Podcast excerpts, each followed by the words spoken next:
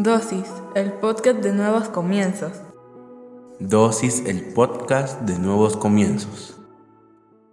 Bienvenidos sean todos y cada uno de ustedes una vez más a Dosis. Hoy hablaremos sobre la sal. La sal es el sabor de la comida, ayuda a preservar los alimentos. Por ella se iniciaron guerras y en algún punto de la historia se utilizó como moneda de cambio. He ahí la importancia de la sal en el mundo. De eso quiero hablarte este día. Mateo 5:13 dice, ustedes son la sal de la tierra, pero si la sal pierde su sabor, ¿cómo podría volver a ser salada? Ya no sirve para nada, sino para ser tirada y pisada por la gente. Estas son palabras de Jesucristo. Prácticamente lo que estaba diciendo es que nosotros somos el sabor del mundo, los seguidores de Él. Por lo tanto, hacemos una diferencia. No podemos ser iguales, no podemos ser simples, no podemos ser porque entonces estamos perdiendo nuestro sabor. Hoy en día se vive una guerra espiritual más intensa que en las décadas anteriores, porque el enemigo ha encontrado una ventaja si nosotros perdemos nuestro sabor, si nosotros perdemos nuestra convicción, si nosotros perdemos nuestras creencias.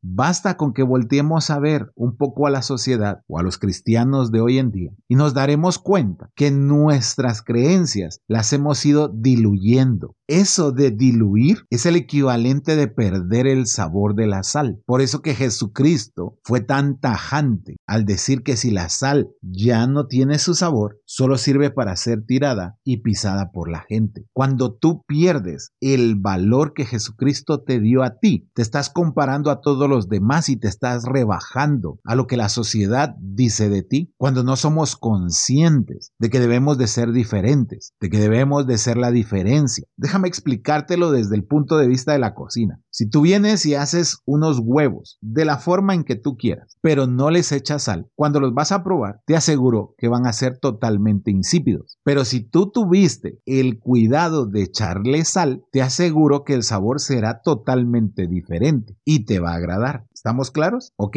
cuando un cristiano es parte de la corriente del mundo, deja de ser ese sabor y se vuelve totalmente insípido para los caminos del Señor, para el propósito de Él. Pero si un cristiano pone en su día a día los valores y sus creencias, entonces Él tiene el sabor y recupera el propósito que Dios ha puesto en su vida. No sé si me explico. Esa es la importancia de ser sal. Primera de Juan 2.15 dice, no sigan amando al mundo ni lo que hay en él. Si alguno ama al mundo es porque no tiene el amor del Padre. De nuevo, ¿te das cuenta? Si seguimos amando al mundo es porque no tenemos el amor del Padre y nos volvimos totalmente incrédulos, similares a los ateos. Es más, creería yo que aún peor, porque nosotros sí conocimos del Señor. Pero ahora con nuestros actos, con lo que decimos, con lo que escuchamos, con lo que publicamos en nuestras redes, estamos negando que tenemos el amor de Él, porque queremos ser tan parte del montón, tan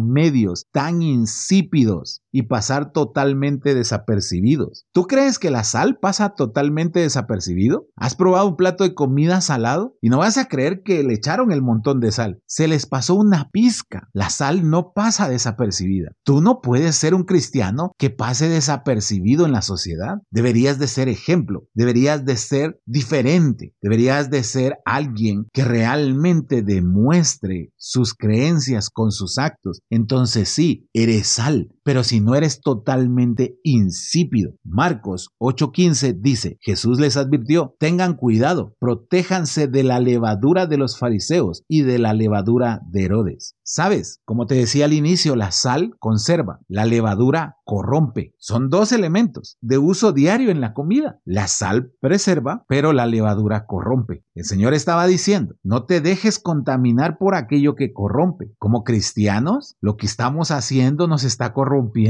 o como cristianos lo que estamos haciendo está conservando, preservando nuestros principios, preservando las enseñanzas de Jesús o estamos corrompiendo las enseñanzas de Él. ¿Eres sal o no eres? ¿Eres sal o eres insípido? No hay de dos, es uno. Hechos 7:59-60. Ellos siguieron tirándole piedras a Esteban, pero él oraba, Señor Jesús, recibe mi espíritu. Después se arrodilló y gritó muy fuerte, Señor, no les tomes en cuenta este pecado. Y después de decir esto, murió. Si alguien fue sal en esta tierra, fue Esteban. Por predicar el Evangelio es que a él lo estaban apedreando en ese momento. Por no negar su fe es que en ese instante a él lo estaban matando. Pero ¿sabes qué hizo él en lugar de maldecirlos? Le pidió a Dios que no les tomara en cuenta ese pecado. Él fue sal hasta el último momento. Jesucristo, después de la traición de Pedro, le prepara un pescado en la playa. Eso es ser sal. Pero nosotros hoy de verdad nos hacen algo y nos queremos desquitar. Nos acusan de ser religiosos o cuadrados o de ser fanáticos y comenzamos a decir, no, yo no soy así. Olvídate, yo voy a la iglesia solo porque me obligan, por compromiso. No, es que yo ni siquiera canto ni levanto las manos, menos cierro los ojos. No, es solo para que mis papás estén tranquilos, para que crean que soy cristiano. Así nos comportamos. Es más, tal vez tú no lo has dicho, pero tus actos sí. No estamos siendo la sal que deberíamos de ser. Y por eso que este mundo se está volviendo tan vulgar, se está volviendo tan progresista en el mal concepto de esa palabra. Se está volviendo tan destructivo para la familia, tan destructivo para las relaciones, tan destructivo para el matrimonio. Hoy es muy común que pensemos que el matrimonio es solo un papel, solo es un contrato que firman dos personas. Perdimos toda la sal, perdimos todo el sabor, porque sabes, el matrimonio es el principio fundamental para formar una familia, para recibir la bendición de Dios. Pero ese concepto ya es muy viejo. Eso es del siglo pasado, Max. Hoy pensamos que la sociedad no necesita la familia tradicional. Nos volvimos insípidos. Hoy pensamos que escuchar música que no es cristiana está bien, perdimos nuestro sabor. Hoy suponemos que está bien tomar, fumar, tener vicios, ver pornografía, porque de todos modos el domingo Dios perdona mis pecados. Perdimos nuestro sabor. Si tú eres sal, tú mantienes, tú perseveras, tú cuidas, tú eres diferente. Deja de estarte comparando con la mediocridad que ofrece el mundo. Y ya es hora que nos pongamos firmes y que seamos la sal de la que Jesucristo habló. Al final, para llegar a la vida eterna, el único requisito es ser sal aquí en la tierra. Llevar por bandera el ser seguidor de Jesucristo. Cierra tus ojos, vamos a orar. Padre, en el nombre de Jesús, gracias por tu enseñanza. Ayuda a mantener nuestras convicciones. Ayuda a que nuestros principios estén por sobre la aceptación de la sociedad. Ayúdanos, Señor, a hacer esa sal que le dé el sabor a este mundo por medio de tu palabra y de tus valores. Te lo pedimos en el nombre poderoso de Jesucristo. Amén y amén.